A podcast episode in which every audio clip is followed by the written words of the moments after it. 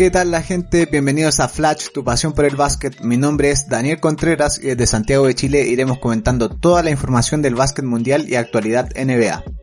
Este fue un capítulo muy especial ya que tuve la visita de la destacada seleccionada chilena Catalina Ulleres. Con la Cata hablamos de todo, revisamos su carrera deportiva, hablamos de su juego, cómo es jugar en España, cómo lleva los entrenamientos con la cuarentena, todo eso y mucho más en la siguiente entrevista. Si quieres escuchar la conversación completa, te invito a seguirnos en nuestro canal de YouTube y Twitch, Flash Basket. En el canal de Twitch iremos grabando todos los capítulos en vivo y ahí puedes comentarnos sobre qué quieres que hablemos o darnos a conocer tu opinión y formar parte del capítulo que se subirá a todas nuestras redes sociales el día siguiente. Sin más preámbulos, comencemos. Buena, buena. Aquí estamos empezando un capítulo más de Flash, el capítulo número 15 Hoy un capítulo bastante especial ya que tenemos a una invitada de calidad, no solo nacional sino internacional también, a la destacada seleccionada chilena Catarina Ulleres. ¿Cómo estás Cata? ¿Cómo está la familia, el encierro, todo? Hola, bien, bien, ¿y tú? Aquí estamos, como dices tú, en encierro, pero la verdad bastante bien y bueno, con ganas siempre de, de seguir. Qué bueno. Oye, Cata, como te conté cuando te escribí, gracias a la Flo, le mandamos saludos a la Flo. Eh, Un saludo. La idea de estos capítulos del podcast es generar una tribuna para que los basquetbolistas nacionales cuenten su experiencia, inicio, entrenamiento, de todo un poquito, y así las personas que nos escuchan se vayan haciendo la idea de cómo es la vida de un basquetbolista chileno o chilena, eh, y sin dejar de lado a las mujeres, que en general siento yo que no se les da el foco mediático que merecen, Así que para mí, la verdad, es un honor tenerte acá hoy día. Sí, pues muchas gracias primero que todo por la invitación, así que ahora voy a contar todo sobre mí, lo que sea necesario saber. Y nada, pues muchas gracias de verdad. Oye, Cata, la, la clásica pregunta para todo deportista, ¿cómo empezaste en el básquet? Bueno, comencé a los 8 años, la verdad a mí no me gustaba para nada el básquet, siempre fui contra el básquet, aunque mi familia siempre ha sido basquetbolista. Y nada, fue un día que fui a una cancha con mi mamá y había un entrenador y me dijo, motívate, ven a entrenar un día con nosotros. Y dije, ya voy. Fui y me quedó gustando vos. Y desde ese entonces no suelto la pelota. bueno, ahí el, a los ocho, añitos. A los ocho. Eso es como el 2006, ¿no? Más o menos. Eh, sí, 2006. Bueno, ¿y en qué equipo partiste?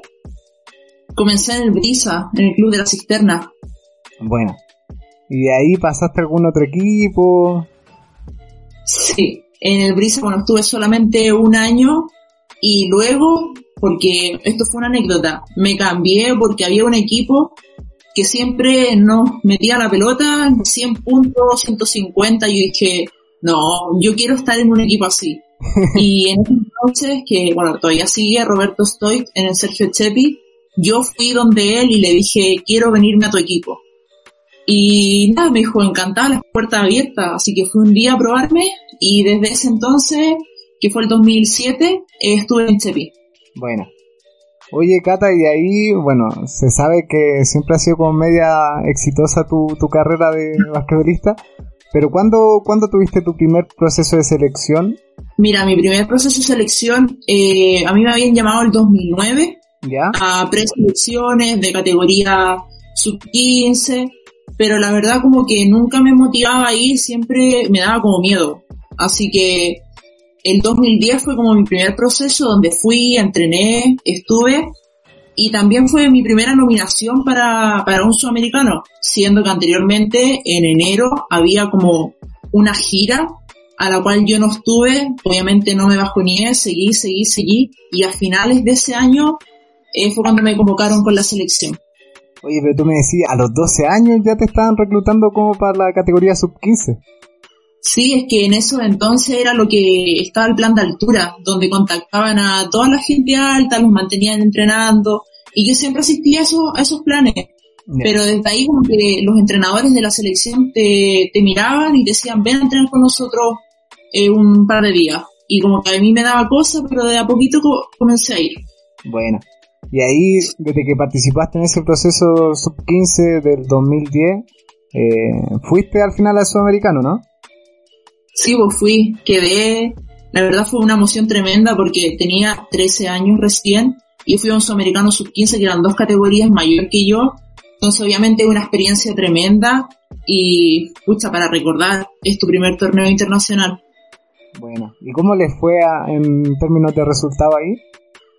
Mira, este torneo era clasificatorio justamente para el premundial y teníamos buen equipo, pero justamente nos jugó una mala pasada y jugamos el tercer y cuarto puesto contra Venezuela, que fue sumamente muy peleado, que todavía me acuerdo, y lo perdimos por súper poco. Pero ya hay de, de chiquitita agarrando experiencia internacional. Sí, pues desde chiquitita, así que nada, pues todo eso suma, todo eso sirve y al final es como fogueo para más adelante. Pues, de hecho, como decís tú, sirve de fogueo porque después entiendo que fuiste a otro sudamericano sub-15, que ya ahí consiguieron medalla, ¿no? Sí, eso fue el año 2011, fue detrásito de ese.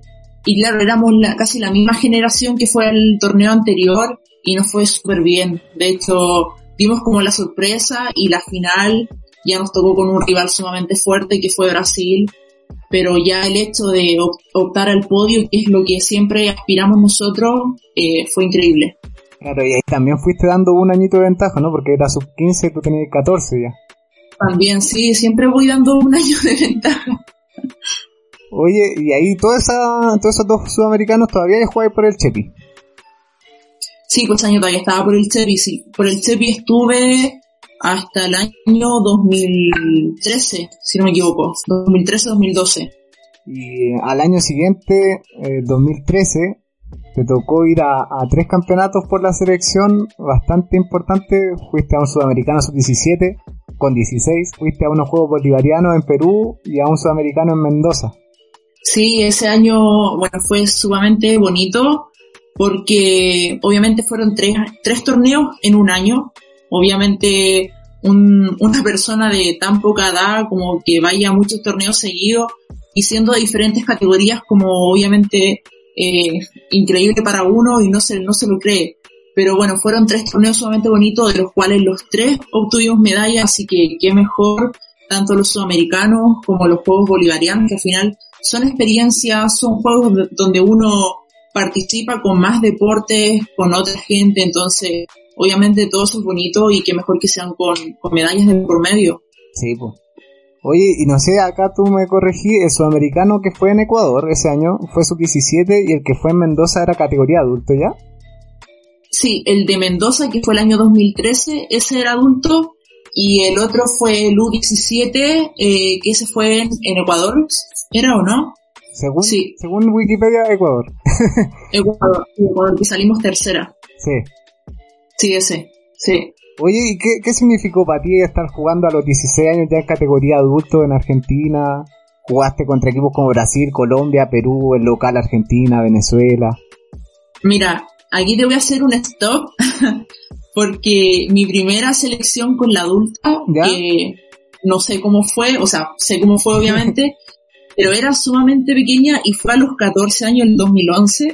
¿Ya? Que fue un preolímpico que fue en Colombia, Colombia Neiva, un preolímpico, que nos fue súper mal, fuimos con una selección de en la que podía, podía estar, y créeme que yo con 14 años en un adulto no sé qué hacía, pero estuve en este torneo y creo que fue una experiencia, si bien bonita, pero pucha, nos fue súper mal, pero bueno, las cosas quedan y obviamente se disfrutó, no jugué prácticamente minutos, creo que jugué dos partidos y esos dos partidos fueron cinco minutos si es que.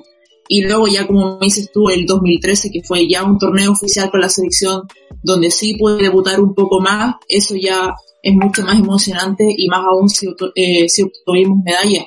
Sí o sea a los 14 ya ya te venía agarrando el ritmo a lo que era el nivel adulto a los 14 fue mi primer adulto sí que fue con Cristian Santander en ese entonces bueno, y en Mendoza ya era tu segundo campeonato adulto entonces. En Mendoza fue mi segundo ya, es. Buena. De hecho, ese año eh, te dieron un, un premio de promesa deportiva por lo que me contaste.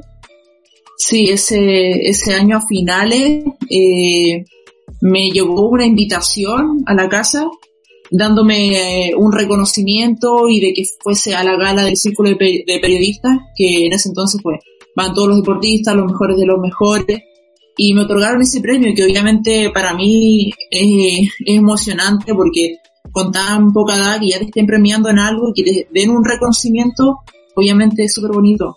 Y ahí lo tengo en la habitación. Te creo. Oye, y ya el 2013 pasaste al New, ¿no? Al New Crusaders. El 2000. A final del 2013 pasé al New para comenzar el 2014. Bueno. Ahí jugaste Liga Nacional Femenina. Sí, pues, ahí jugué Liga Nacional Femenina en la categoría U18 y con la adulta, pues. Con la U18 salimos campeonas de la categoría y con la adulta salimos segunda que al final la jugamos contra Leones de Quilpue en el CEO. Ya. Pero sí, estuvo bueno porque aparte teníamos un buen equipo con New. En ese entonces eran como los equipos más fuertes. De Viña al Mar era New en ese, en ese momento.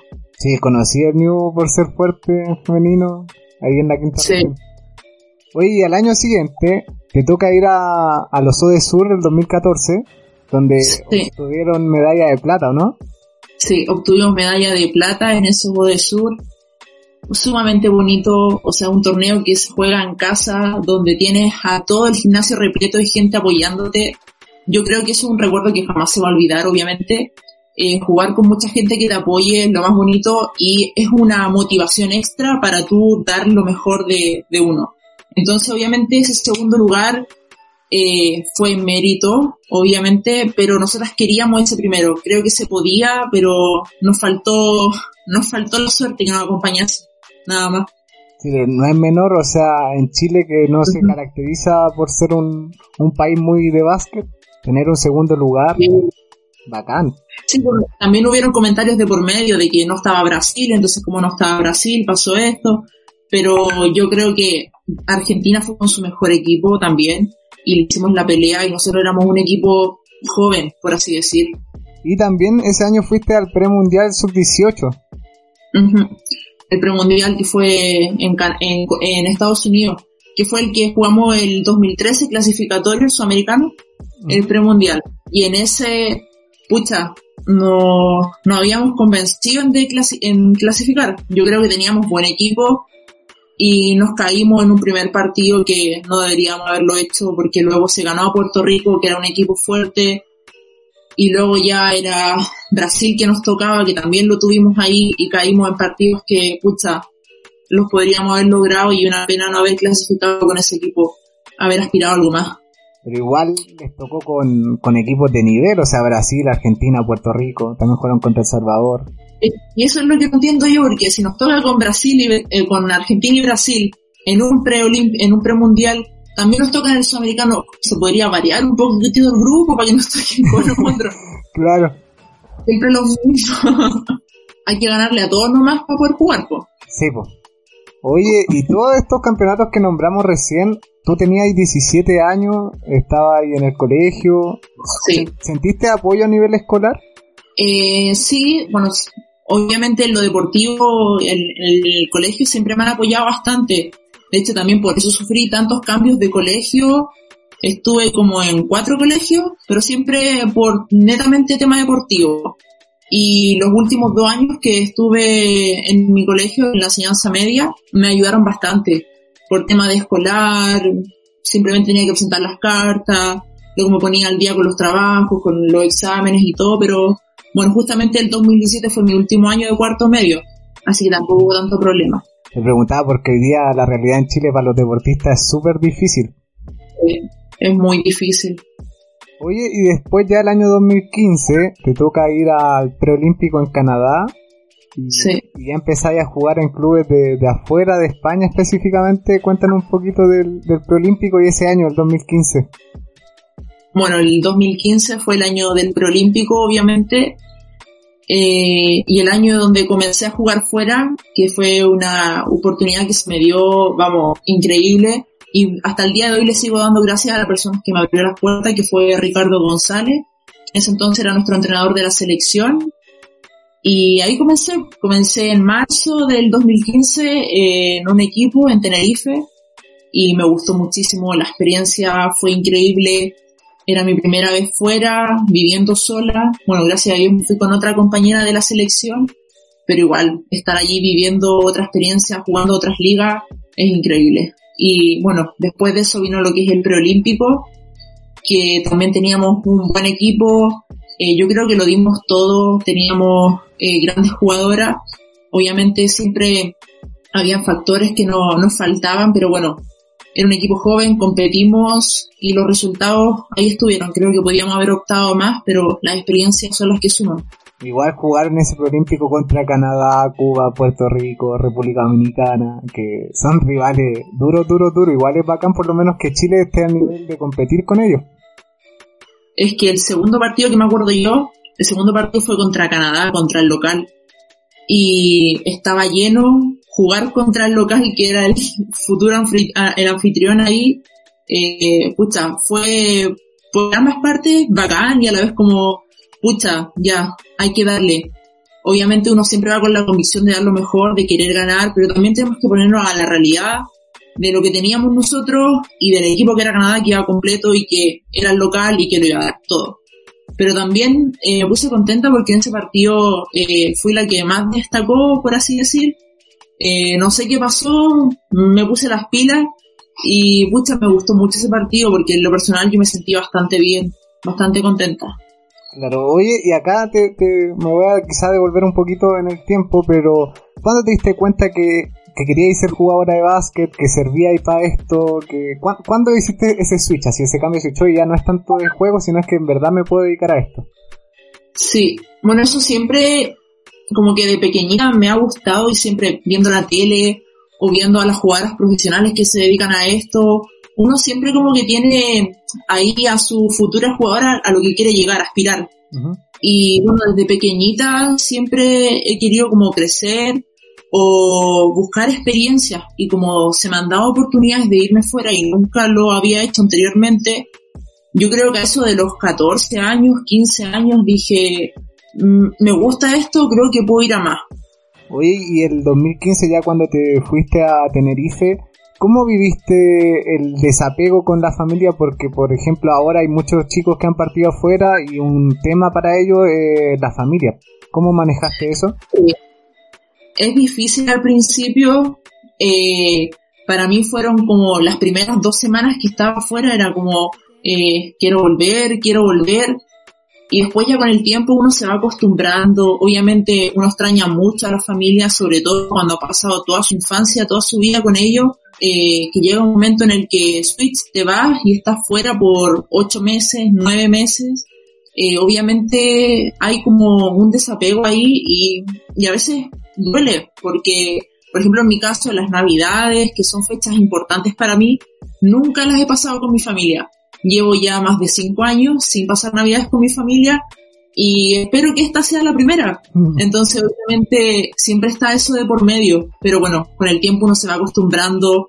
Al final es también tu futuro a lo que tú te quieres dedicar y lo que tú haces. Y bueno, igual todos los sacrificios tienen un, un fruto. Sí. Porque, por ejemplo, ese mismo año, el Nacional, o sea, el 2015 jugando por Tenerife, lograron ascender a Liga Femenina 2, ¿no?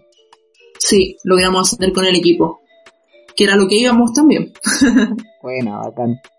Y de ahí tuviste un cambio de equipo entre medio. Cuéntanos de ahí un poquito para adelante porque sé que jugaste como en un equipito como dos meses.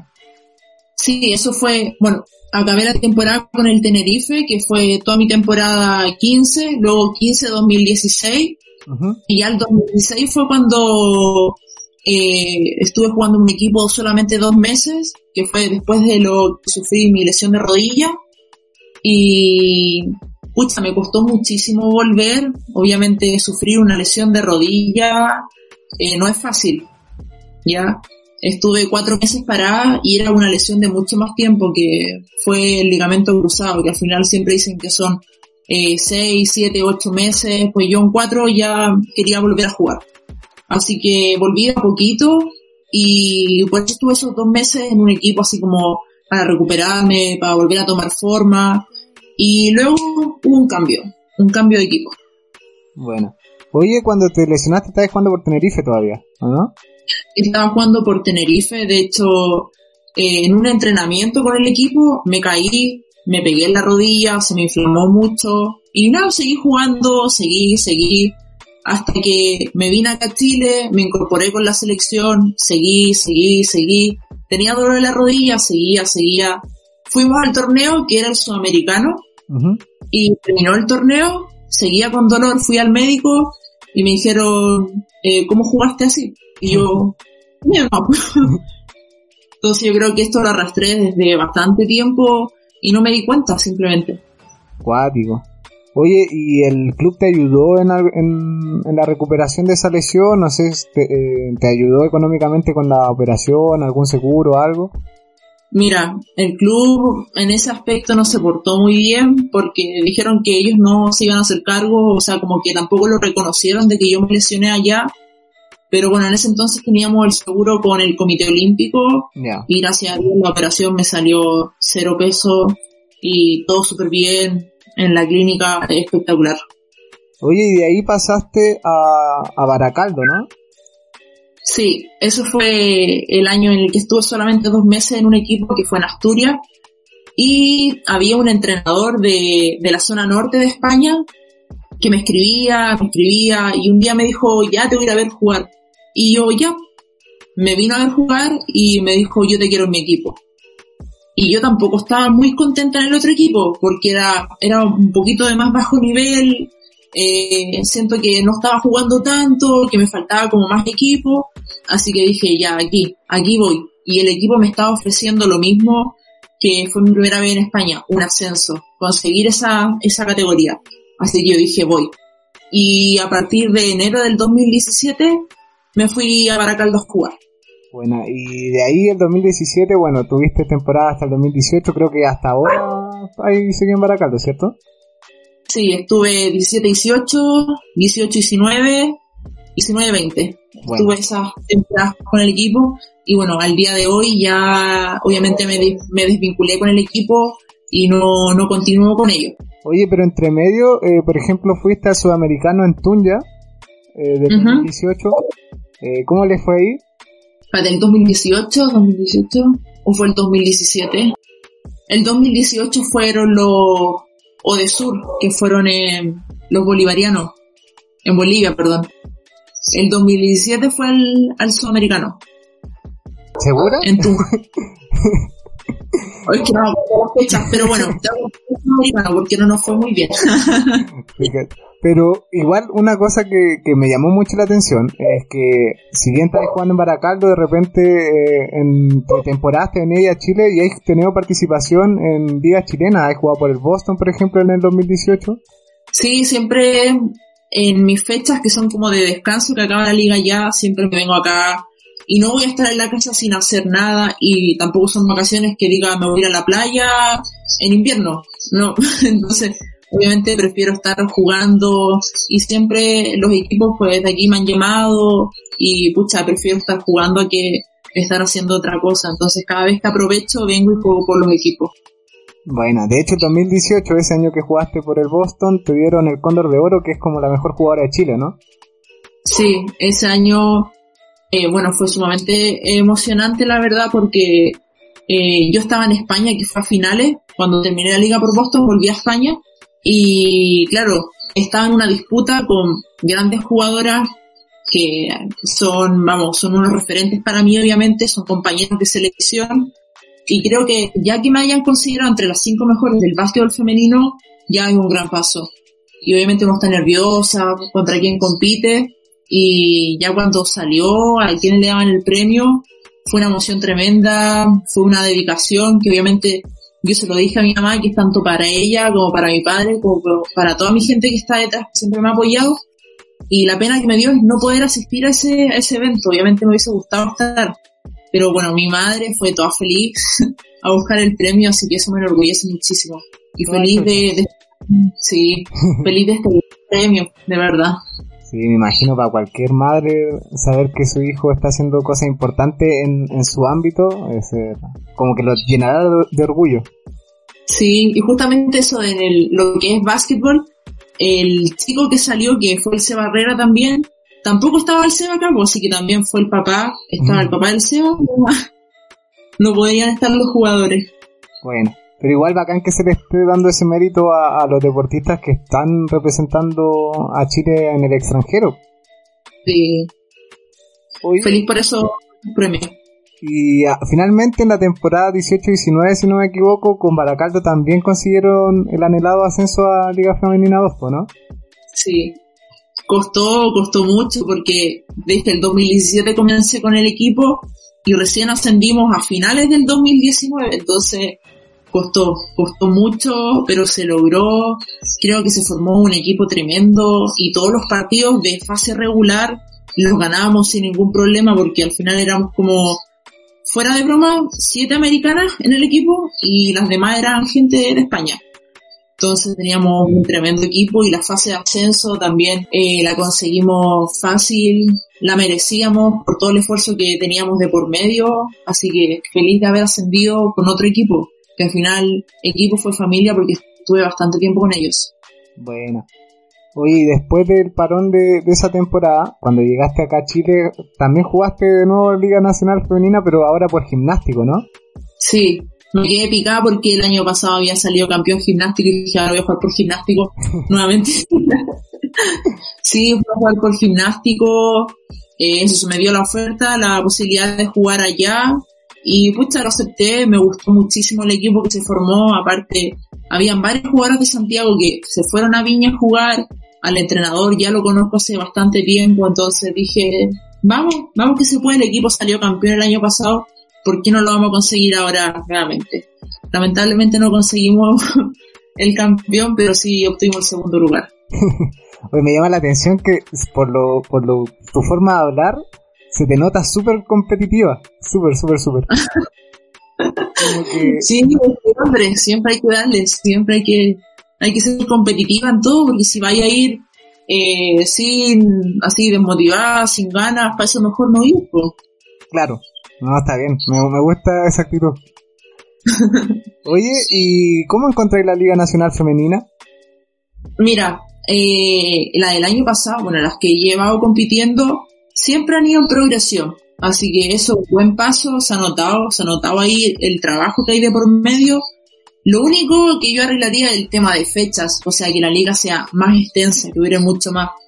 Pero, pucha, de, de por medio el otro lado está súper bien porque han habido equipos, se han esforzado en tener a una jugadora de fuera, eh, están más competitivos, entonces también es un gran paso. A mí me ha gustado el desarrollo de la Liga Nacional y cómo se jugó ahora la fase final, que fue sumamente rápida y habían varios equipos jugando. Así que me ha gustado lo que es el crecimiento de la Liga Nacional y espero que siga así todos los años. Que obviamente hay cosas que mejorar, pero ha, hay, ha habido un crecimiento. Bacán. ¿Y cómo veis tú el tema de las fichas extranjeras en la Liga Nacional? Ya, mira, eso es lo otro. Como ficha extranjera siempre ponen como un límite una extranjera o dos extranjeras acá. Está bien, está bien que pongan límites extranjeras. Pero, por ejemplo, a comparación, en España, donde, está, donde estoy jugando, también tienen límites de solamente dos extranjeras, pero luego tienen plazas de extracomunitaria. ¿Qué quiere decir eso? Que toda la gente que es de Europa no usa plaza ni de extranjera, ni de americana, ni nada. Entonces, como si fuese una jugadora más. En este caso se podría hacer eso acá en, en Sudamérica en Chile, y a tener fichas americanas o europeas, pero que la liga sí o sí cuente con refuerzos, que se pueda traer gente sin ningún problema de Brasil, que no te cuente como refuerzo de Argentina, que no te cuente como refuerzo. Eso se podría hacer, que al final eso ayuda mucho, ya que obviamente crece el equipo. Claro, porque, bueno, en- por lo menos en la Liga Nacional de Hombres hubo una polémica grande porque eran tres fichas extranjeras y se reclamaba mucho que le quitaban desarrollo al basquetbolista nacional. Sí, pues, sí, eso también es verdad. Pero es que yo creo que los equipos ya traen a su, a su gente de fuera, obviamente porque quieren competir, quieren lograr algo más. Pero también está el esfuerzo de la otra persona que viene detrás. pues, o sea, si yo me voy a un equipo y viene una gente de fuera y me dicen, pucha, viene este, va a jugar más minutos que tú. Yo tengo que intentar ponerle todo el esfuerzo, sacrificarme al máximo para yo ganarme esos minutos que necesito. Exacto. Entonces, obviamente aquí dicen, sí, le restamos minutos a los demás, pero también hay un esfuerzo de por medio que tiene que ponerle la otra gente en conseguir esos minutos, en ganárselos, que también yo creo que debería ser así. Claro. Igual, por lo menos mi opinión es que hay que colocarle el ojo a las categorías formativas, porque de ahí es donde sacamos los, los buenos deportistas, y ya a nivel Sí. adulto para mí es espectáculo. pues Entonces ahí sí, Exacto. yo creo que por ahí Sí, bueno, tiene que... ahora con las formativas, Dime. ¿qué es lo que se está haciendo ahora con las formativas? Que se ha notado un crecimiento, lo están potenciando y eso va a ir creciendo y va tirando para las categorías mayores. Exacto. Oye, Cata, ¿y cómo veis la diferencia entre jugar por la selección y por club? Bueno, eh, diferencias hay, pero poquito, ya que obviamente jugar por un equipo es igual que competitivo que jugar por la selección, porque obviamente por tu equipo quieres ganar, por la selección también quieres ganar. Eh, es el amor por la camiseta, esos sentimientos que hay, yo creo que son únicos. Obviamente por mi equipo voy a dejarlo todo siempre, pero salir a representar a tu país en un torneo, estar con el Chile acá en la espalda, el Chile acá adelante que se vea, eh, es bonito, pesa. Entonces obviamente hay una diferencia en eso. Yo creo que mucha gente también quiere, quiere lograrlo y que uno lo esté representando, eh, pesa, pesa mucho eso. Bacán. Oye, ¿y tenía alguna referente o algún referente? Sí, mira, de hecho hace poquito salió en, en varias polémicas, que es Elena del Don, que ahora está, están próximos a entrenar y todo, y como ella tiene una enfermedad, sufre ahí algo que le afecta, había salido una polémica de ella al respecto de lo que es la WNBA. Que ella, ella es mi, mi referente, ella me gusta mucho. Bueno. ¿Y algún entrenador o entrenadores que te hayan marcado tu carrera? Sí, tengo entrenadores que me han marcado. Obviamente en lo que es eh, formativo, para mí Roberto siempre va a estar, Roberto estoy. Si lo ve en YouTube, en Facebook, que sepa que siempre me acuerdo de él, siempre me acuerdo de él, ¿verdad? Y luego Cristian Santander, que fue en la época donde yo di mi salto a la selección, que comencé con él. Entonces él también fue un entrenador importante para mí, donde me formó bastante, apliqué muchísimas cosas. Y luego Ricardo González, que fue el que me abrió las puertas al extranjero y hasta el día de hoy que mantengo contacto con él. Bueno. Oye, Cata, según el último campeonato FIBA, sale que mides 1.82. No sé si estará en lo correcto o no. Siempre, no sé, mira, siempre ponen estatura. A veces salgo midiendo un 82, a veces un 83, un 85. Yo mido un 85, pero en todos lados me miden más. Ya, perfecto. Le vamos a mandar un correo ahí a FIBA para que lo corrijan al tiro. Oye, me, me llama la atención algo, que a pesar de tu estatura, se te ve jugar mucho desde el perímetro, por lo menos en los videos que pude eh, captar, lanzando Sí. triples, pasando bien la pelota. ¿Te acomoda más jugar en la pintura o más, más de afuera, como un pivot más moderno? Es que mira, siempre han dicho eso, jugadora alta que juega abajo. Y yo desde pequeña ya jugar alta ya juego abajo. Pero siempre me ha gustado bastante y de a poquito me he dado cuenta que tengo buen tiro de fuera. No lo he potenciado tanto, pero ahora desde de más mayor eh, me he dado cuenta que entrenando, eh, sacrificándome un poquito más, he logrado buena, buena ejecución de fuera. Entonces me gusta bastante jugar eh, en el exterior, en el interior obviamente cuando puedo saco ventaja, pero si tú me dices eh, de jugar de 5 a jugar un 4 y prefiero jugar de 4, ya que tengo harta movilidad, me puedo mover por afuera, romper, y si tengo una jugadora quizás más alta, pues puedo jugarle, ya que tampoco soy una jugadora lenta y tengo buen tiro de fuera. Sí, no, sí, ahí estaba viendo los highlights y bueno, la gente que nos está viendo en vivo también está viendo ahí los videos. Pero Sí. no, bien, bacán. Bacán ver que un jugador alto, una jugadora alta, eh, perfeccione más elementos de su juego. Porque generalmente Sí, se quedan con cada soy alto y jugamos la pintura y nada más, pero esa versatilidad que le dan al desarrollar tiros, pasar bien la pelota, el manso plus. es que ahora la evolución del básquet ha sido así. Los jugadores altos no tienen que quedarse solamente con el hecho de jugar abajo, tienen que tener más versatilidad, jugar de fuera, hacer otras cosas. Entonces, obviamente ha ido evolucionando eso. Claro. Y en los equipos, ¿cuál es la función que más te piden los entrenadores? Ya, ya dejando los gustos personales, lo que más te piden ellos. Eh, bueno, siempre me piden, obviamente, estar abajo, jugar abajo. Eh, siempre se me ha destacado por los rebotes, entonces siempre me han pedido los rebotes, que coja rebotes, que me tire al suelo. Y pucha, los puntos bajos de canasta, los importantes, las canastas sucias, por así decir, el juego sucio, de buscar ese rebote, agarrarlo, subir. Pero bueno, intento aportar en todas las cosas. Eh, lo que me piden, obviamente lo voy a hacer. Si me dicen juega de uno, lo voy a hacer de uno o de lo que sea. Vamos a jugar igual. Bueno, no, a mí me, me llama la atención otro, otra cosa más que, bueno, hay que tener en claro que tú, tú soy súper buena, pues, entonces igual casi todo lo que así, casi todo te sale muy bien. Entonces, eh, me llamó mucho la atención cómo te posteáis para ganar la, la posición, eh, siempre estáis posteándote en el lado fuerte, entonces me, me gusta esa intensidad que le ponís como para poder recibir la pelota, muy, muy bacán. Sí, pues es que cuesta porque me he dado cuenta que cuando juego en las categorías Liga Femenina 2 en España y hay equipos que sus 5, sus 4 son mucho más grandes. Entonces yo quiero chica que mide un 85, la otra pivot mide 1,90, 1,93 y yo es como tengo que ganar la posición, tengo que saber utilizar ese cuerpo para poder meter puntos para poder agarrar la pelota, si no, no voy a poder hacerlo. Y lo mismo con la selección, que las jugadoras de Brasil son enormes, las americanas son enormes, entonces hay que acostumbrarse a eso. Sí, no, bacán. De hecho, yo si me toca el día de mañana entrenar a algún cabrito que quiera jugar de pívot, le voy a mostrar cómo te posteas tú, porque fuera de solo así. Oye, y, Mira.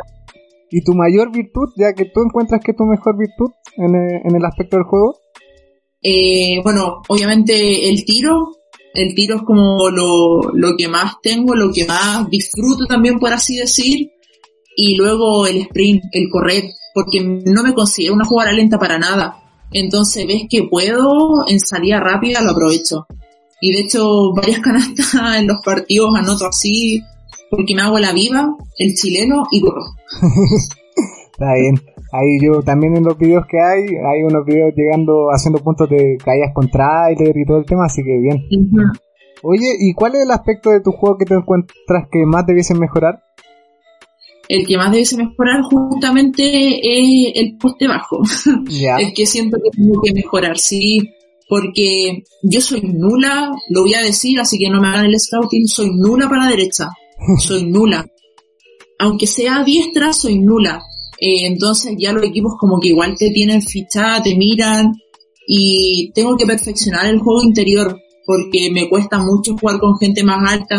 Cuando tengo gente baja ningún problema, pero gente alta, obviamente eso hay que mejorarlo. Entonces eso es como mi, met- eh, mi meta en este tiempo, pues perfeccionarlo, trabajarlo, trabajar, trabajar. Mm. Oye, ¿y cómo has llevado tu entrenamiento ahora en cuarentena? Que está un poquito difícil la situación con todo lo que está pasando. Ha sido sumamente difícil porque eh, a lo que llegué me puse a entrenar igual, normal en la casa, mantenía mi rutina de entrenamiento y tenía una cancha al lado de casa, a la cual iba con mis primos, con mi mamá, hacíamos tiro y todo. Pero hasta que pusieron la cuarentena, no pude seguir yendo a la cancha, así que me he mantenido solamente con el físico, entrenando todos los días o ya un día de descanso y complementando con técnica, con técnica individual, puro bote, dominio y trabajo sí, pero tirar a la canasta nada. Así que espero que cuando vuelva por lo menos a chuntarle al cuadro a la canasta. Oye, ¿y, y del- de la federación o de algún equipo te han mandado algún plan de ejercicio o algo así o es solo autodidacta, por así decirlo? Mira, la, el primer mes que llegué fue netamente mío. Ya. Me puse las pilas, me puse por los lives de Instagram, eh, haciendo rutinas, de todo, ya, por mi cuenta. Y luego, eh, una compañera de la selección me dijo, oye, pero yo estoy entrenando con el, con las niñas más pequeñas, con el Team Guasita. Y yo dije, mira, bueno, ya, mandé un mensaje y me unieron a entrenar con ella. Bueno. Así que ya llevo como un mes entrenando con el equipo y ahora hace poco salió lo que es la preselección adulta, que también estamos en un grupo, así que ahí también nos vamos a poner a entrenar. Y con el club que estoy ahora, porque es gimnástico, que es mi equipo. También sigo entrenando con ella. Bueno. Así que tengo cuatro rutinas Lo que entrenar, ahora entreno. Oye, y dentro de tu equipo, o si te ha tocado ser líder, ¿cómo manejáis eso o, o de, de, delegáis esa función a, a, otra persona? Yo, yo creo que no, yo creo que la respuesta me va a ser que sí. no, o sea, a mí cuando me dicen algo y de ser un líder, eh, obviamente yo sé que puedo, porque soy un líder positivo, soy una persona que siempre va a hacer las cosas por así correcta, que siempre va a querer aspirar a más, entonces en ese caso apechugo, siento que, siento que puedo hacerlo, siempre le doy más. Bueno. Oye, Cata, ¿cuál ha sido la situación, no sé, un partido, un entrenamiento, que he tenido más presión? Así como que está demasiado presionado. Mm, a ver, un partido con mucha presión. O puede ser una situación a una mitad de temporada, no sé. No, mira, yo creo que fue acá en, los sudamericanos, el de lo del Sur 2014, yo creo que esa fue como la presión, porque, bueno, obviamente uno dice que le gusta jugar con mucha gente, que al final eso le motiva. Yo soy todo lo contrario, a mí no me gusta jugar con gente. Cuando me van a ver lo que son mi familia, me pongo súper nerviosa. Pero de a poquito he ido como controlando eso y me ha ayudado bastante porque, pucha, de verdad me pongo súper nerviosa cuando me van a ver gente importante para mí.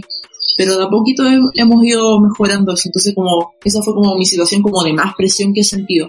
Interesante porque el lunes pasado en, el programa tuvimos al Álvaro Messina que le tocó jugar el Sudamericano Sub-17 acá el año, el año pasado. Y él igual dijo que tener el CEO lleno, jugar de local con toda la gente que ojalá espera que Chile gane, dice que él, esa es la situación que ha tenido más presión y tú con lo que me decía ahora lo de Sur del 2014, eh, sí. interesante. Sí, yo creo que a varias gente le, le pasa lo mismo, otro quizás les motiva mucho más, a mí no. De hecho, si pudiera, yo qué sé, jugar en un estadio vacío, solamente, como si jugara la final de la ACB, jugar así, juego así. juego mejor así. Oye, Cata, imaginémonos que nos metemos una máquina del tiempo y retrocedemos 10 años. ¿Qué le diría a la, a la Cata de hace 10 años atrás? Con 13 añitos, si no me equivoco, ¿no? Uh, a la Cata de 13 añitos. Pucha, ya sabiendo más o menos lo que va a suceder o, o no. ¿Cómo crees tú?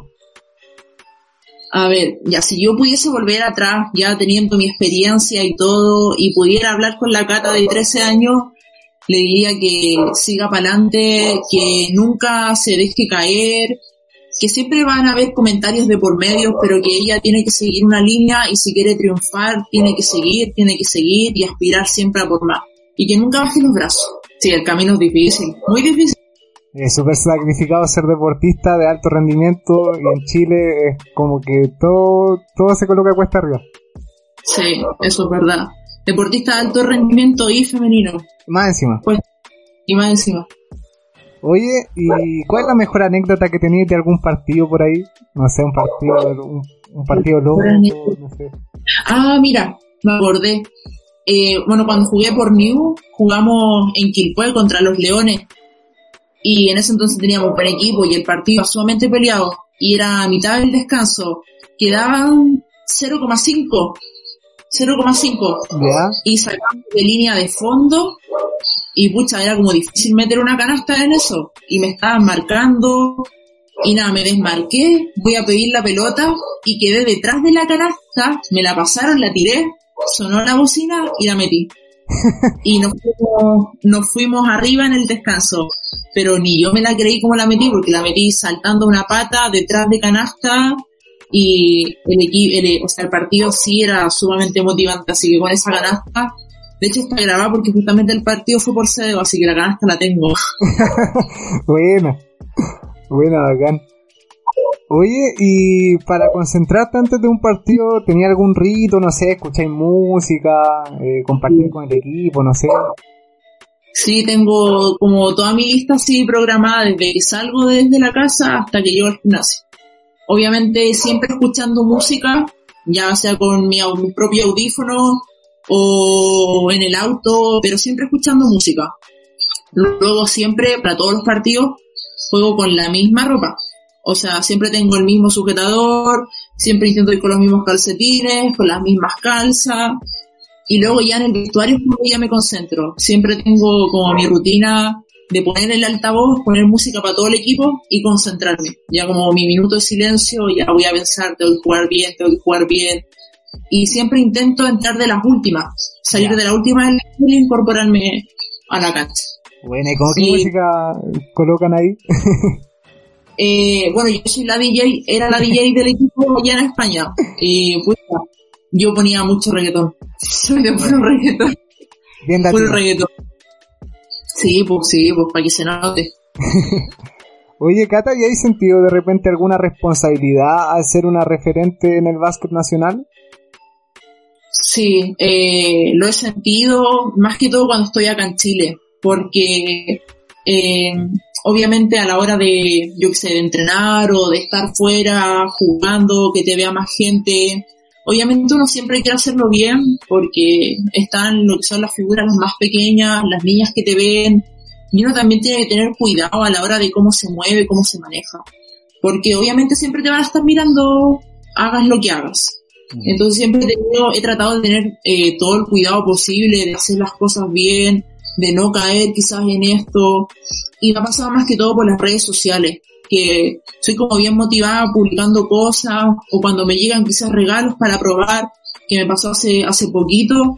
Eh, pucha, probé un producto que quizás a la gente no le gusta y me llegaron varios comentarios. Entonces siempre he tenido como ese cuidado de no hacer tantas cosas públicas porque luego se fijan en uno, uno de referente y tampoco quiere hacerle mal a la gente. Claro. Sí, sí, yo, por ejemplo, lo que te contaba cuando te contacté, yo sabía súper poco del básquet femenino y me yeah. a conocer a la Flor, que un día voy a un campus con ella y todas las niñitas chicas querían sacarse fotos y me imagino para ti que jugáis afuera debe ser lo mismo o más, pues entonces es como súper delicado el tema de cómo se muestra uno por las redes sociales, cuando tiene un impacto como el que tenés tú. Sí, pues, bueno, a mí eso también me gusta mucho, así que por eso intento de alguna u otra forma mostrarme lo más yo posible, lo más real, haciendo mis cosas y a los niños que les gusta, pucha, yo feliz, aparte amo, amo a los niños, amo enseñar, entonces también es una forma bonita de uno eh, mostrarse a la gente. Claro. Oye, ¿y cómo ha sido el apoyo familiar en toda tu carrera de, de basquetbolista? Ha sido más de bien. o sea, mi familia siempre, siempre me ha apoyado eh, desde pequeñita, desde que comencé, mis abuelos, que ambos son seleccionados también, mi tía, mi mamá, todo el mundo. Y pucha, cuando fue mi primera salida al extranjero, créeme que me apoyaron muchísimo y siempre me han dado consejos, busca esto, mejora esto, quizás vete por este lado, pero siempre están detrás mío así como guiándome y pucha, dándome lo mejor. Entonces he tenido suerte con, con eso. El apoyo de mi familia es incondicional. Qué bueno. Oye, y ya sacando un poquito el lado de los amigos, uno siempre tiene como unos partners ahí en, en los equipos. ¿Cuáles han sido tus partners, no sé, en gimnástico, en la selección o en Baracaldo? ¿Quién, quién ha sido tu partner ahí? Bueno, en España obviamente dejé bastante amistades, eh, entonces están allí y ojalá volver a verlos nuevamente, pero acá, acá lo que es en Chile, siempre he coincidido con la misma jugadora en selección, en el mismo equipo en Boston, luego en gimnástico, y pucha, yo la encuentro como parte de mi familia. Es, es, bien cercana, quizás no comparto tanto con ella, pero el cariño que le tengo eh, es increíble, que es Bárbara, Bárbara Cusiño. Obviamente es mi negra, la quiero muchísimo. Y también compartimos un mismo amigo en común, que ojalá me esté viendo, que es Sevita Reynoso, que es mi partner, lo conozco de toda la vida, por así decir y pucha, lo quiero muchísimo. Son como mis dos cercanos de acá. Y luego en la quinta región que tengo otra persona que es Andrea Valdés, que también es de la selección y también es de un club fuerte. Son como mi rama de amigos más cercanos. Bueno. Oye, ¿y qué, qué sientes tú que ha sido lo más importante o de las cosas más importantes que te ha dejado el básquet? Me ha dejado lo más importante, bueno, la amistad obviamente, que al final uno crea lazos, va conociendo gente, tu mundo se amplía y pucha, los amigos que tengo al día de hoy eh, son gracias al básquet. Eh, también las puertas que me abre esto eh, son muchas, porque me ha dado la posibilidad de jugar fuera. Si quiero estudiar acá, puedo estudiar. De hecho, estoy viendo qué hacer para, para este año que viene, porque con todo el tema de la pandemia, no sé si regresaré a España. Tengo ofertas, me han llegado ofertas, pero lo estamos pensando bien para ver si vuelvo o doy una pausa y retomo lo que son mis estudios, que también son bastante importantes. ¿Alguna recomendación o frase que quieras compartir con nuestros auditores? Mira, la frase, de hecho, esta frase la tengo marcadísima porque la tengo tatuada en mí, que es la vida siempre continúa. Entonces, para todas esas personas que quieren luchar, que quieren seguir, eh, que han quizás sufrido alguna decaída, que sepan que la vida siempre continúa, que uno tiene que darle nomás, que tiene que seguir para adelante, y lo que quiera lograr, que, vaya subiendo escalón a escalón porque se puede conseguir. No hay una pared por medio donde te vas a quedar parado, es netamente tuyo. Bueno. Oye, ¿y alguien que nos recomiende del mundo del básquet femenino nacional para invitar, para entrevistar acá en una próxima oportunidad? A una siguiente, a ver. Mm, a la Andrea Valdés, me gustaría ver aquí. Bueno, Ahí vamos a, colocarnos en contacto a ver si, no, si nos acepta la, la oferta. sí, no, si la a aceptar, es motivada aparte. Oye, ¿cómo veía la Cata Bulleres de 10 años más? De 10 años más. A ver, tengo... Chútalo. ¿Me estáis tirando para vieja ya? No, si tú soy joven todavía. En 10 años más, ¿sabes cuánto voy a tener? en 10 años más, pues obviamente es... Eh, ya con mi trabajo, ya titulada de mi carrera, eh, quiero seguir jugando a esa Si mi cuerpo me lo permite, no tener lesiones, seguir jugando. Creo que el deporte en la vida en sí es sumamente importante. O sea, mi mamá hasta el día de hoy sigue jugando y es la mujer más feliz compartiendo con sus amistades, que es lo que te da el básquet. Y pucha, el, el rango que te da, la motivación que hay de por medio. Entonces, ojalá seguir jugando y tener mis cosas propias. Oye, Cata, y ya para ir cerrando, eh, no sé si tenía alguna canción favorita o, preferida que, queráis compartir con los auditores, no sé, salsa, bachata, eh, música clásica, ACDC, no sé lo que sea. No, mira, o sea, canciones favoritas, pucha, es que escucho de todo, la verdad, pero así como mi cantante que mm, se me ha dado a conocer ahora muchísimo, me han gustado las canciones, sobre todo por la canción que, que sacó, que fue cuando falleció Kobe Bryant, que es Bad Bunny, me, me gusta muchísimo. Y mi canción favorita es Rip, obviamente, que se la dedica a él y me encanta. ¿Cómo se llama? Rip. Rip, la, la que sacó esa que es cortita como de dos minutos de... Esa misma, la que le dedica a Kobe Bryant. Bueno, la vamos a, buscar por mientras para ver si se la dejamos escuchando a los auditores. Y... Pero no se van a los auditores, por favor. Oye, Cata, eh, Napo, agradecerte de verdad. Mm, yo no te conocía, muy buena onda. Nada, un, privilegio tenerte hoy día acá en el programa. Súper agradecido de que hayas accedido. Y Napo, solo palabras de agradecimiento. Gracias a ti, de verdad, por esta invitación. Eh, la verdad es como una forma bonita de uno darse a conocer también, que quizá hay gente que no te conoce y solamente lo hace a través de la deportista que obviamente me gustaría que me conocieran más a mí como persona y bueno, esta soy yo, así que muchas gracias y a todos los que vieron pues darle la, las gracias totales y que sigan la página, pues que vean todas las entrevistas que, que estaban haciendo aquí. Con, con esas palabras de la Cata, empezamos a despedir el capítulo y nada, pues muchas gracias a toda la gente que se quedó durante la entrevista. Ahora voy a dejar sonando la canción que, que nos recomendó la Cata y nada, pues, muchas gracias. Un saludo a todos. Gracias. Saludos, chao, chao. Chao. Y así empezamos a despedir este capítulo, no sin antes dejarte invitado a que nos sigas por nuestras distintas redes sociales. Nos encuentras por Flash en ebooks, Spotify y Apple Podcast, Flash Basket en Twitch, TikTok y YouTube, arroba flash.basket en Instagram y en Facebook como Flash Podcast. Por ahí nos pueden mandar tus comentarios, saludos, recomendaciones, si quieres que hablemos de algún tema, lo que sea a través de nuestras distintas redes sociales de Flash. Y te dejo invitado para el día viernes 24 de julio, donde estaremos grabando un nuevo capítulo en vivo por nuestro canal de Twitch, esta vez revisando toda la actualidad NBA. Así queridos amiguetes, les mando un fuerte abrazo y se me cuidan. Adiós.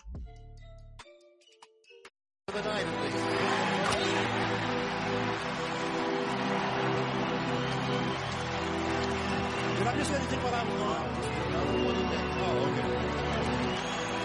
Kobe Bryant, 28 for 46 on the field. 18 for 20. 81 points for this crowd for number 8, Kobe Bryant.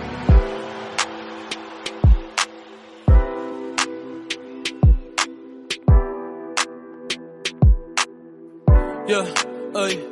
A veces me pregunto si hago bien en respetar los mandamientos y dónde estará Dios metido en estos momentos. Sé que la vida es corta como cuento y en un abrir y cerrar se la lleva el viento.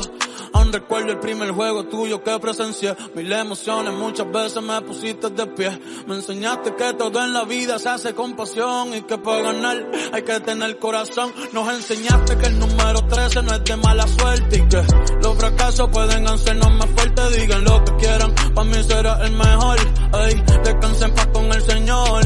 Y felicidades, tú también ganaste seis Cinco en la NBA y un matrimonio que te dio tus hijas. Pensando que una se fue contigo, me descontrolo. Pero nada, ese pa' que en el cielo no juegue solo. Más de 81 razones para admirarte. Más de cinco jugadores al mismo tiempo para pararte. Nos parecíamos que hacíamos arte. Blackman va forever. eh, Por siempre vamos a recordarte, yeah. And uh, what can I say? Mamba.